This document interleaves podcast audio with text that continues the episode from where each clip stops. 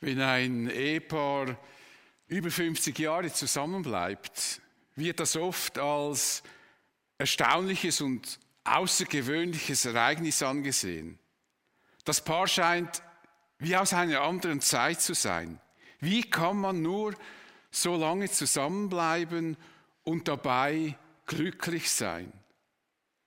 In verschiedenen Artikeln und Reportagen wird uns immer wieder erklärt, dass der Mensch für eine so lange und treue Beziehung gar nicht geschaffen sei. Dementsprechend gibt es auch viele Sprüche über die Ehe, wie zum Beispiel, Ehe ist zwei Jahre Glut und 20 Jahre Asche.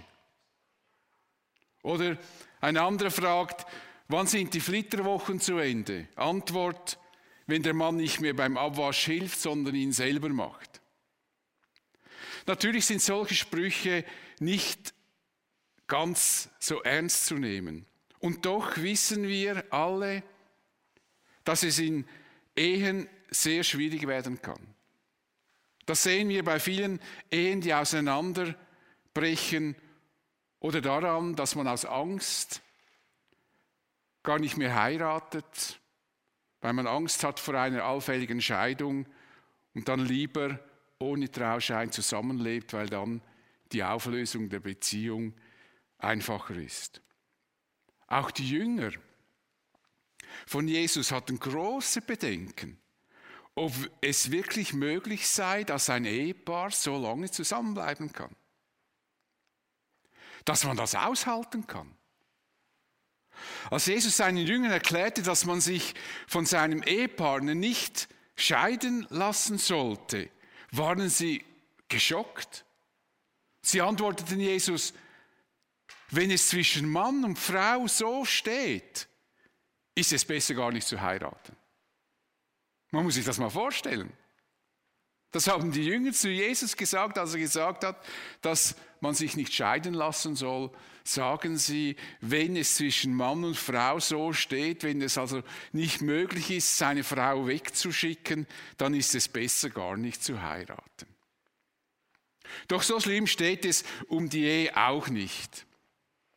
Viele Ehepaare leben gern zusammen, sind glücklich und sie wollen auch zusammenbleiben. Sie wissen auch, dass es das reine Glück nicht gibt. Und das Glück auch nicht das Einzige ist, was eine Ehe wertvoll macht. In jeder Beziehung gibt es auch Höhen und Tiefen. Timothy und Katie Keller berichten in ihrem Buch mit dem Titel Ehe über eine Studie, die besagt, dass sich 61 bis 62 Prozent der Ehepaare als sehr glücklich einstufen. Ferner machen sie auf eine Langzeitstudie aufmerksam, die ein erstaunliches Ergebnis hervorbrachte. Zwei Drittel der unglücklichen Ehen finden innerhalb von fünf Jahren zu ihrem Glück zurück, wenn sie in dieser Zeit zusammengeblieben sind. Und letzten Freitag berichtete 20 Minuten über eine aktuelle Studie, die zeigt, dass die aktuelle Pandemie Schweizer Paare zusammenschweißt. Die Befürchtung war ja, die Paare würden durch den engen Kontakt, weil man durch die Corona-Maßnahme mehr, länger und intensiver zusammen bleibt und zusammenlebt, es zu Streit und Auseinandersetzungen führt, die das Paar auseinanderbrechen ließen. Die Studie hat nun gezeigt, dass sieben von zehn Paaren in der Schweiz in ihrer Beziehung gefestigter sind als je. Knapp 80 Prozent der Männer und 74 Prozent der Frauen gaben an, sich während Corona bewusst auf die guten Seiten des Partners konzentriert zu haben. Sechs von zehn Befragten sollen in dieser Zeit sogar neue positive Eigenschaften beim Gegenüber entdeckt haben, welche sie nun schätzen.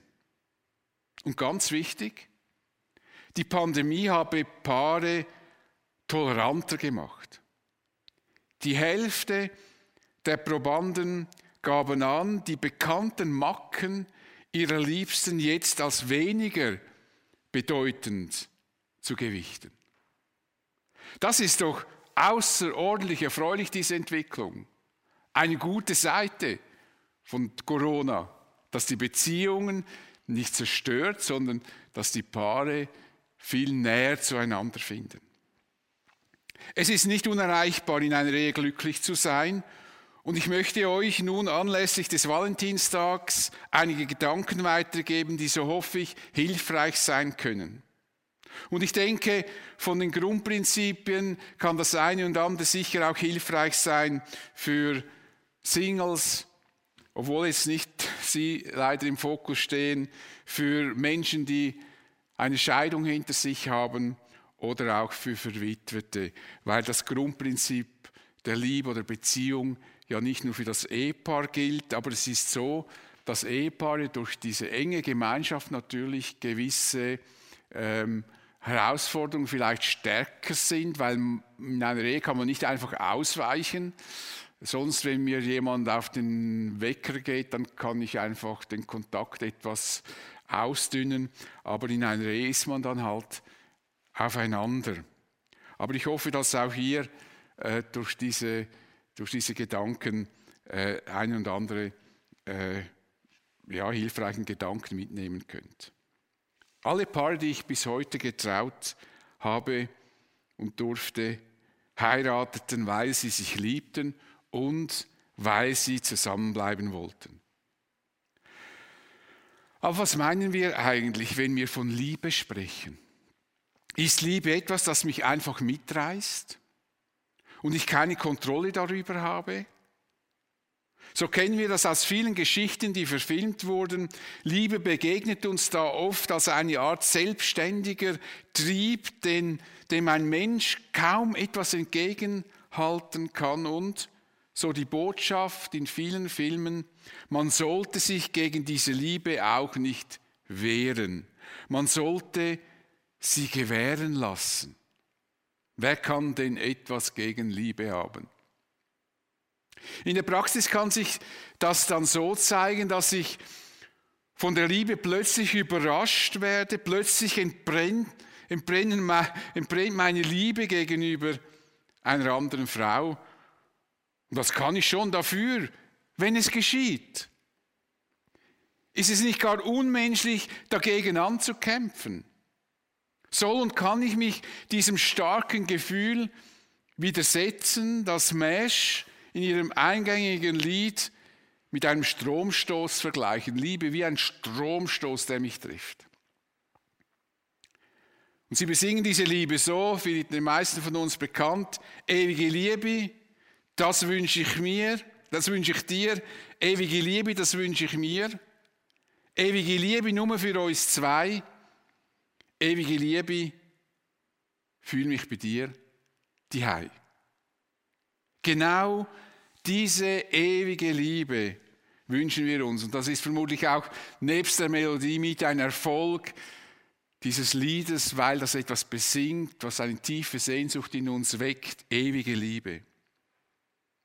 Und wenn die Liebe in der, in der einen Beziehung zu verblassen scheint, hoffen wir, sie in der nächsten vielleicht zu finden. Viele Menschen rennen dieser ewigen Liebe hinterher. Und die Liebe, von der Mesh singt, die ist nämlich gar nicht ewig. Denn in der letzten Strophe singen sie, ich weiß, Liebe kommt und geht. Wie eine Kerze schmelzt sie weg. Ja, wie ein Lied hört sie einfach auf. Oder sie haut einfach ab. Niemand sagt, es sei Licht. Es ist ein einziges Gehen und Nehmen Es gibt keine Verlierer oder Gewinner in dem Würfelspiel. Die Liebe als Würfelspiel. Ich bin ihr also ausgeliefert, sie kommt und geht, so wie es ihr gefällt. Sie kontrolliert und manipuliert meine Beziehungen. Im Endeffekt trage ich dafür ja keine Verantwortung, denn ich bin ja das Opfer in diesem Würfelspiel. Ich werde ja heimgesucht von der Liebe. Und wenn ich zu einer anderen Frau gehe, zu der meine Liebe scheinbar entbrannt ist, dann ist der Würfel ebenso gefallen. Was kann ich denn dafür? Aber ist das wirklich Liebe? Ist das Liebe, oder anders gesagt, verdient diese Art zu lieben, dieses Begriff Liebe überhaupt? Wird hier nicht Liebe als ein Synonym für unsere Triebe verwendet? Halten wir uns mit dieser Einstellung nicht alle Wege zu einem verantwortungslosen, ja, und ich wage es zu sagen, zu einem lieblosen Leben offen, Lebensstil offen. Beschönigen wir damit nicht die Verletzungen, die wir verursachen, wenn wir unserem Partner untreu werden. Es ist ja die Liebe. Liebe, die diesen Namen wirklich verdient, manipuliert uns nicht. Wahre Liebe ist verlässlich und verantwortungsvoll. Wahre Liebe kennt schöne Gefühle, aber wahre Liebe in einer Ehe ist zuerst einmal ein Versprechen, dem Taten folgen.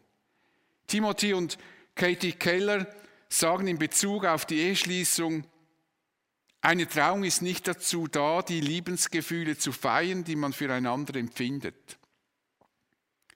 Davon können wir ja ausgehen, dass sie vorhanden sind, sonst würden sie ja nicht heiraten wollen. Vielmehr geht es darum, dass der Bund der Liebe geschlossen wird. Dann sagen sie, was das beinhaltet.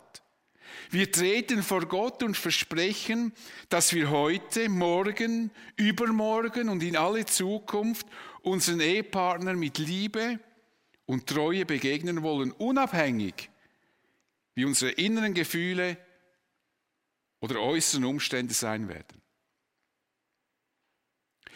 Wie diese Liebe sich in schwierigen Zeiten verhält, veranschaulichen sie mit folgender Geschichte des Odysseus. Als Odysseus mit seinem Schiff zur Insel der Sirenen kam, wusste er, wenn er diese Sirenen rufen hört, dann würde er wahnsinnig durch ihre Stimmen. Er wusste auch, dass dieser Wahnsinn nur vorübergehend sein würde. Sobald er außer Hörweite war, wäre es wieder vorbei. Und er wollte nicht in einem Zustand vorübergehenden Wahnsinns etwas tun, was ihm sein Leben lang Leid tun würde. Und so verstopfte er die Ohren seiner Matrosen mit Wachs, ließ sich von ihnen an einen Mast binden und wies sie strikt an, Schiff auf Kurs zu halten, egal wie und was er schreien würde. Wer seinen Ehepartner liebt, übernimmt die Verantwortung dafür, ihm unter allen Umständen treu zu bleiben. Das ist Liebe. Liebe übernimmt die Verantwortung für das Versprechen, das man seinem Ehepartner gegenüber gegeben hat. Auf dieser Basis kann echte Liebe gedeihen, denn wenn das beide ernst nehmen, braucht keiner Angst zu haben.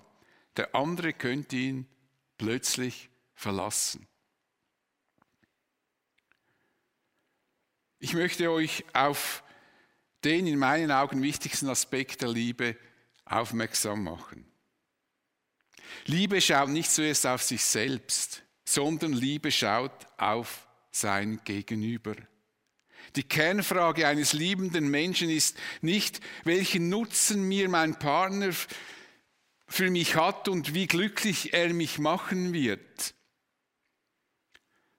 Das beste Vorbild für diese selbstlose Liebe gibt uns Gott selbst. Jesus sagte das so, Gott hat der Welt seine Liebe dadurch gezeigt, dass er seinen einzigen Sohn für sie hergab, damit jeder, der an ihn glaubt, das ewige Leben hat und nicht verloren geht. Gott hat sich durch seinen Sohn an uns verschenkt. Das ist das Konzept der Liebe Gottes. Gott überlegte nicht, ob wir ihm nützlich sein könnten.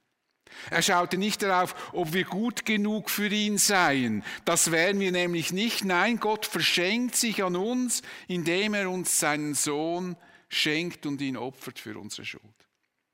Liebe verschenkt sich. Das ist der Grundzug, der elementare Zug der Liebe. Das ist das Grundprinzip echter Liebe. Und Christen sollten sich an dieser Liebe orientieren, wie Paulus den Christen in Ephesus schreibt, euer ganzes Leben soll von der Liebe bestimmt sein. Denkt daran, wie Christus uns geliebt hat und sein Leben für uns gegeben hat. Als eine Opfergabe, an dem, an der Gott gefallen hatte. Also nehmt euch dieses Beispiel.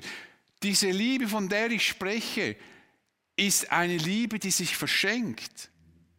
Denkt daran, wie Christus uns geliebt hat und sein Leben für uns gegeben, wie er sich an uns verschenkt hat. Das ist die Liebe, die uns als Vorbild dienen sollte. Die Kernfrage dieser Liebe in einer Ehe lautet, wie kann ich meinen Partner glücklich machen? An was würde er sich freuen? Mit anderen Worten, Liebe verschenkt sich und wenn ich einen Menschen liebe, dann bedeutet das, dass ich ihm dass ich mich selber diesem Menschen verschenke. Und wenn ich mich verschenke, dann lasse ich es zu, dass ich mich von meinem Partner entdecken lasse. Er darf wissen, wer ich bin und was mich beschäftigt. Er darf mich bildlich gesprochen wie ein Geschenk auspacken. Er darf wissen, mit wem er es zu tun hat. Das ist auch etwas, was Gott gegenüber uns tut. Jesus sagte einmal seinen Jüngern, ich nehme, nenne euch Freunde und nicht mehr Diener, denn ein Diener weiß nicht, was sein Herr tut. Ich aber habe euch alles mitgeteilt, was ich von meinem Vater gehört habe. Ehepaare sind Freunde, nicht gegenseitige Diener. Freunde und sie sollen sich von ihrem Partner nicht bedeckt halten.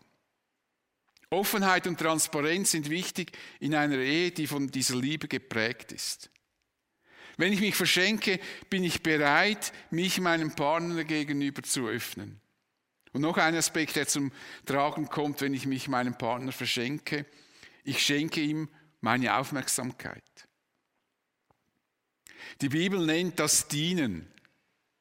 Und Jesus ging, wie könnte es anders sein, mit gutem Beispiel voran. Beim letzten Abendmahl wusch er seinen Jüngern die Füße, obwohl er das eigentlich gar nicht hätte tun müssen. Und er sagt ihnen, wenn nun ich, der Herr und der Meister, euch die Füße gewaschen habe, sollt auch ihr einander die Füße waschen. Ihr sollt euch nicht die Köpfe, sondern ihr sollt euch die Füße waschen. Und ein andermal sagt er, wer unter euch groß werden will, soll den anderen ein Diener sein. Und Paulus lehrte die Christen dieses Prinzip in einem einfachen Satz. Jeder soll auch auf das Wohl des anderen bedacht sein, nicht nur auf das eigene Wohl.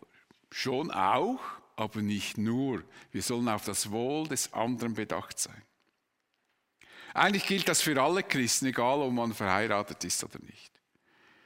Es gilt für eine christliche Gemeinschaft, aber es gilt insbesondere natürlich auch für Ehepaare. Robertson McQuilkin war der Präsident der Columbian Bible College, der dieses College sehr bekannt machte. Und plötzlich wurde bei seiner Frau die Diagnose Alzheimer bestätigt.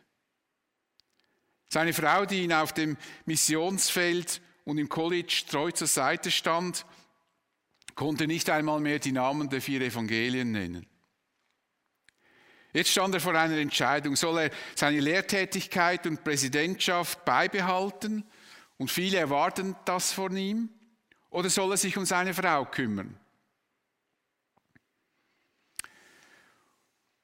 Er trat, und so hat er sich entschieden als Präsident zurück, legte alle Lehrtätigkeiten ab alle Ämter, die er hatte, und pflegte seine Frau. Und er sagte, schließlich hat sie mich fast 40 Jahre lang mit bewundernswerter Ergebenheit umsorgt. Jetzt war ich an der Reihe. Und was war sie für eine, was war sie für eine Partnerin? Wenn ich sie 40 Jahre pflegen müsste, stände ich immer noch in ihrer Schuld. Natürlich muss man sich das leisten können, dass man alle Aufgaben und, und äh, den Beruf äh, ablegen kann und sich dann der Pflege äh, widmen. Aber dieses Beispiel zeigt uns, wie sich Liebe verhält, die sich verschenkt. Liebe ist eben kein Würfelspiel. Johannes sagt, meine Kinder, unsere Liebe darf nicht in Worten und schönen Reden sich erschöpfen. Sie muss sich durch unser Tun als echt und wahr erweisen.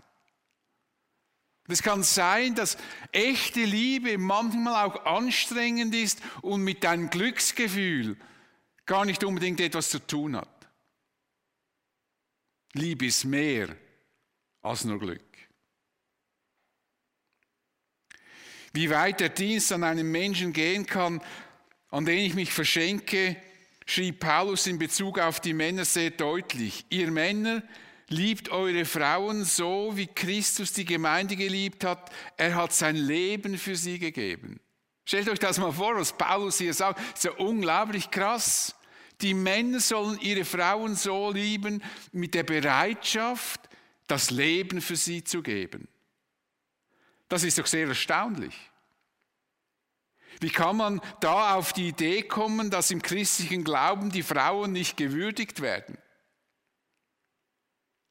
Wenn unter dem Vorwand des christlichen Glaubens Frauen unterdrückt worden sind, was ich nicht abstreiten will, dann wurden sie sicher nicht in Übereinstimmung mit dem unterdrückt, was uns die Bibel sagt. Denn nach dem soll der Mann bereit sein, für seine Frau sogar das Leben zu geben. Bei einem Geschenk gibt es natürlich auch einen Empfänger, jemand, der dieses Geschenk entgegennimmt. Und deshalb ist es wichtig, wenn ich auf Partnersuche bin, ich mir die Frage stelle, ob das jemand ist, an den ich mich verschenken möchte. Die Kernfrage, die wir oft stellen, das stelle ich auch fest in der Singlearbeit, ist die Frage, gefällt mir der? Finde ich den cool? Und Claire, die auf Partnersuche war, sagte genau das. Ich hatte bis dahin immer gedacht, hey, der gefällt mir. Und bei David dachte ich, hey, das ist ein Mann, dem ich folgen könnte. Oder anders gesagt, das ist ein Mann, an den ich mich verschenken könnte. Ein Mann, dem ich zutraue, dass er sorgsam mit mir umgeht. Der Empfänger trägt eine große Verantwortung für das Geschenk und er sollte dieses Geschenk so annehmen, wie es ist. Man sollte dieses Geschenk nicht sofort verändern wollen, denn dann sollte man es lieber nicht annehmen. Es gibt nämlich kein perfektes Geschenk. Denn ich selber, der mich an meinen Partner verschenke, bin ja auch nicht perfekt. Sir Isaac Newton soll gesagt haben, die glücklichste Frau ist nicht diejenige, die den besten Mann geheiratet hat, sondern diejenige, die das Beste aus dem Mann gemacht hat, den sie geheiratet hat. Das möchte ich stark bezweifeln, ob eine Frau wirklich glücklich wird, wenn sie ihren Mann zurechtgestutzt hat. Glücklich können Männer und Frauen sein, die gelernt haben, den anderen so anzunehmen, wie er eben ist. Toleranz im besten Sinne des Wortes ist für die Ehe von größter Wichtigkeit. Und in meinen Augen ist Toleranz auch ein wichtiger Aspekt der Liebe. Das bedeutet nicht, dass man sich nicht ändern könnte und sollte. Und es bedeutet nicht, dass man seinem Partner nicht mal einen Änderungswunsch mitteilen könnte. Aber wer einen anderen Menschen zu Änderungen zwingen will, und das kann man ja sehr subtil, der wird mit diesem Unternehmen meist scheitern und genau das Gegenteil erreichen. Sind wir ehrlich, da müssen wir uns eingestehen, so ist es bei den meisten von uns, dass wir erst dann zu großen und echten Veränderungen bereit sind, wenn wir uns angenommen und geliebt wissen. Wir sind selten bereit dazu, wenn wir merken, dass wir uns zuerst ändern müssen und dann erst geliebt werden. Angenommen sein und Liebe geben uns den nötigen Freiraum für echte Veränderungen. Beachten wir, was Paulus dazu sagt. Ehrt Gott, indem ihr einander annehmt, wie Christus euch angenommen hat. Würde Jesus einen hohen Maßstab an uns anlegen, bevor er uns annimmt, dann wäre kaum jemand von uns ein Kind Gottes geworden. Jesus hat uns angenommen trotz all unseren Stärken und Schwächen. Und er liebt uns trotz unseren Stärken und Schwächen. Und zweitens geht ein Mensch, der sich verschenkt, ein hohes Risiko ein. Sein Vertrauen und seine Liebe könnten missbraucht werden. Das haben vielleicht einige von uns erlebt die hoffnungsvoll in eine Ehe gingen und dann wurde dieses Vertrauen missbraucht und die Ehe zerbrach. Das haben wir nicht immer in, im Griff. Persönlich bin ich einfach dem Herrn sehr dankbar, dass er unsere Ehe bewahrt hat. Aber ich sehe das nicht als eine Selbstverständlichkeit. Der Empfänger dieses großartigen Geschenks ist verpflichtet, dem Geschenk Sorge zu tragen. Die Männer werden in dieser Beziehung einmal mehr speziell ermahnt. Seid rücksichtsvoll zu euren Frauen, bedenkt, dass sie der schwächere Teil sind, achtet und ehrt sie, denn sie haben mit euch am ewigen Leben teil, das Gott schenkt. Und ich höre jetzt schon, wie Frauen aufschreien und sagen, ja, ist wieder typisch oder wir sind jetzt wieder die Schwächeren. Äh, kein, kein, es ist keine Not dazu, sich darüber zu ärgern, denn was hier mit schwächer gemeint ist, ist die körperliche Kraft und das ist ja erwiesen, dass der Mann körperlich stärker ist als der außer eine Frau äh, hat Bodybuilding gemacht und so und, und ist so stärker geworden, aber grundsätzlich ist der Mann der Frau mit der körperlichen Kraft überlegen und Paulus sagt, und ihr sollt es diesem schwächeren Geschlecht Sorge tragen und nicht eure, eure Kraft anwenden und quasi euch das nutzen und die Frauen so erschlagen oder demütigen oder wie auch immer. Oder an anderer Stelle heißt das, haltet in derselben Gesinnung zusammen und habt Mitgefühl füreinander. Liebt euch gegenseitig als Brüder und Schwestern, seid gut, gütig um zuvorkommen zueinander. Wenn sich ein Mensch an mich verschenkt, wird er nicht zu meinem Besitz, über den ich verfügen könnte. Weder Ehepartner, Kinder noch sonst irgendjemand wird zu unserem Besitz.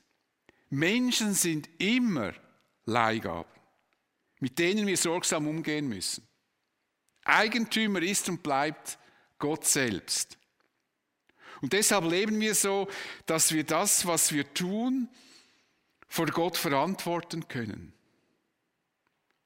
Dieses Prinzip formuliert der Apostel Paulus so, alles, was ihr tut, tut von Herzen als etwas, das ihr für den Herrn tut und nicht für Menschen. Das gilt für jede Beziehung. Jeder soll in der Verantwortung vor Gott seine Beziehung gestalten. Und nun noch etwas ganz Spezielles für die Ehepaare. Paulus wandte das Prinzip des gegenseitigen Verschenkens sogar auf die körperliche Beziehung in der Ehe an. Er forderte die Ehepaare dazu auf, sich dem intimen Verkehr nicht zu entziehen. Er schrieb, keiner von euch darf sich seinem Ehepartner entziehen, es sei denn, Ihr beschließt gemeinsam, übrigens auch interessant, gemeinsam, das mag nicht nur einer verfügt über den anderen, sondern ihr entscheidet das gemeinsam, eine Zeit lang auf den ehelichen Verkehr zu verzichten, um euch ganz auf das Gebet zu konzentrieren. Für Paulus gab es also nur eine Ausnahme, wenn sich jemand zum Gebet zurückziehen wollte. Und das soll in Übereinstimmung geschehen. Und weiter sagt er, aber danach, wenn diese Zeit vorbei ist, sollt ihr wieder zusammenkommen, sonst könnte euch der Satan in Versuchung bringen, weil es euch schwerfallen würde, eure sexuelles Verlangen zu kontrollieren. Finde ich schon wirklich unglaublich bemerkenswert, äh, was Paulus hier sagt. Paulus hält also nichts davon, wenn Ehepaare diese Form der Gemeinschaft nicht mehr pflegen. Das erachtet er als zu gefährlich. Denn er befürchtet, dass wir durch den sexuellen Entzug in einer Ehe in die Gefahr kommen könnten, auf anderen Wegen diese Sexualität auszuleben. Internet, das wusste er natürlich damals noch nicht, aber heute würde das vielleicht sicher auch mit hineindenken auf Pornoseiten, wenn man dort Ersatz sucht oder wenn man bei einem anderen Partner Ersatz sucht und die Ehe bricht. Das ist Sünde. Und das soll nicht geschehen. Auf keinen Fall. Deshalb sagt Paulus das. Und natürlich kann das, was Paulus hier sagt, nicht so verstanden werden, dass man seinen Partner jederzeit nach Lust und Laune auffordern könnte, zu tun, was man gerade tun möchte. Und der andere muss dann einfach mitmachen, weil der Paulus hat es ja gesagt. Oder? Jetzt kannst du nicht Nein sagen. Das wäre ein Missbrauch dessen, was Paulus hier sagt. Die Bibel gibt uns nie Instrumente in die Hand, um andere Menschen zu manipulieren oder sie zu unterdrücken. Wichtig ist hingegen, dass sich christliche Paare körperlich nicht entfremden, sondern dass sie diesen sensiblen, intimen und verletzlichen Bereich in ihre Ehe mit einbeziehen und ihn nicht einfach ausblenden. Interessant ist nun, dass Paulus gerade in diesem sensiblen Bereich das Prinzip des Verschenkens unglaublich deutlich formuliert. Nicht die Frau verfügt über ihren Körper, sondern der Mann. Und ebenso verfügt nicht der Mann über seinen Körper, sondern die Frau. Hier ist das gegenseitige Verschenken offensichtlich.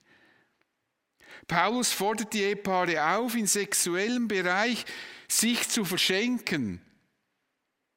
Und damit kommt bekommt der Beschenkte eine große, große Verantwortung, mit diesem Geschenk respektvoll und sorgsam umzugehen. Echte Liebe verschenkt sich. Echte Liebe in einer Ehe ist ein Bund, den zwei Menschen miteinander schließen. Es ist das Versprechen heute, morgen, übermorgen und in alle Zukunft dem Ehepartner, mit Liebe und Treue zu begegnen, unabhängig davon, wie unsere Gefühle und unsere äußeren Umstände sein werden. Da gibt es schwierige, belastende Zeiten, da gibt es schöne, glückliche Zeiten. Aber ich verschenke mich und ich bleibe treu. Ich habe es versprochen. Ich möchte euch noch ein besonderes Ehebuch empfehlen, dass ich nebst dem Buch E von Timothy und Katie Keller zu einem der besten Ehebücher zähle. Es ist von John Gottman.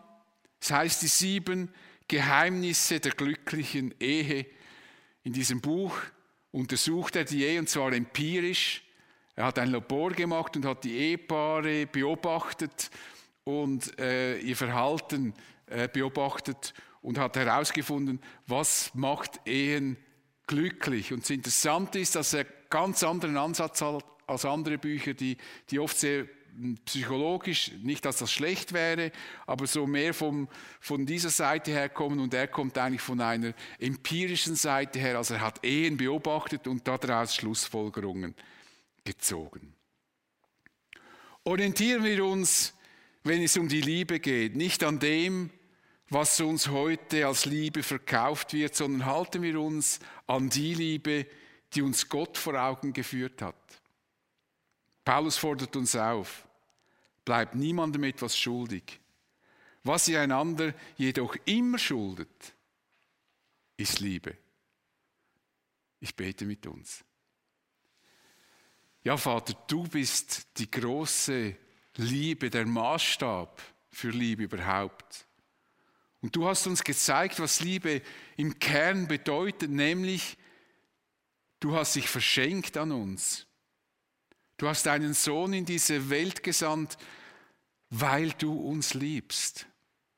Du bist uns entgegengekommen und hast deinen Sohn sterben lassen für unsere Schuld.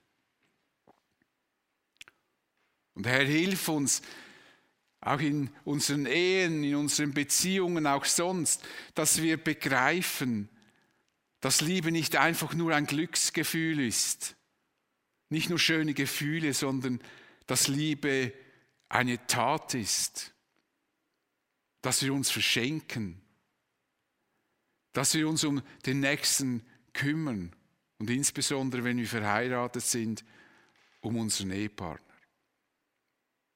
Danke für das Vorbild, das du uns gibst. Amen.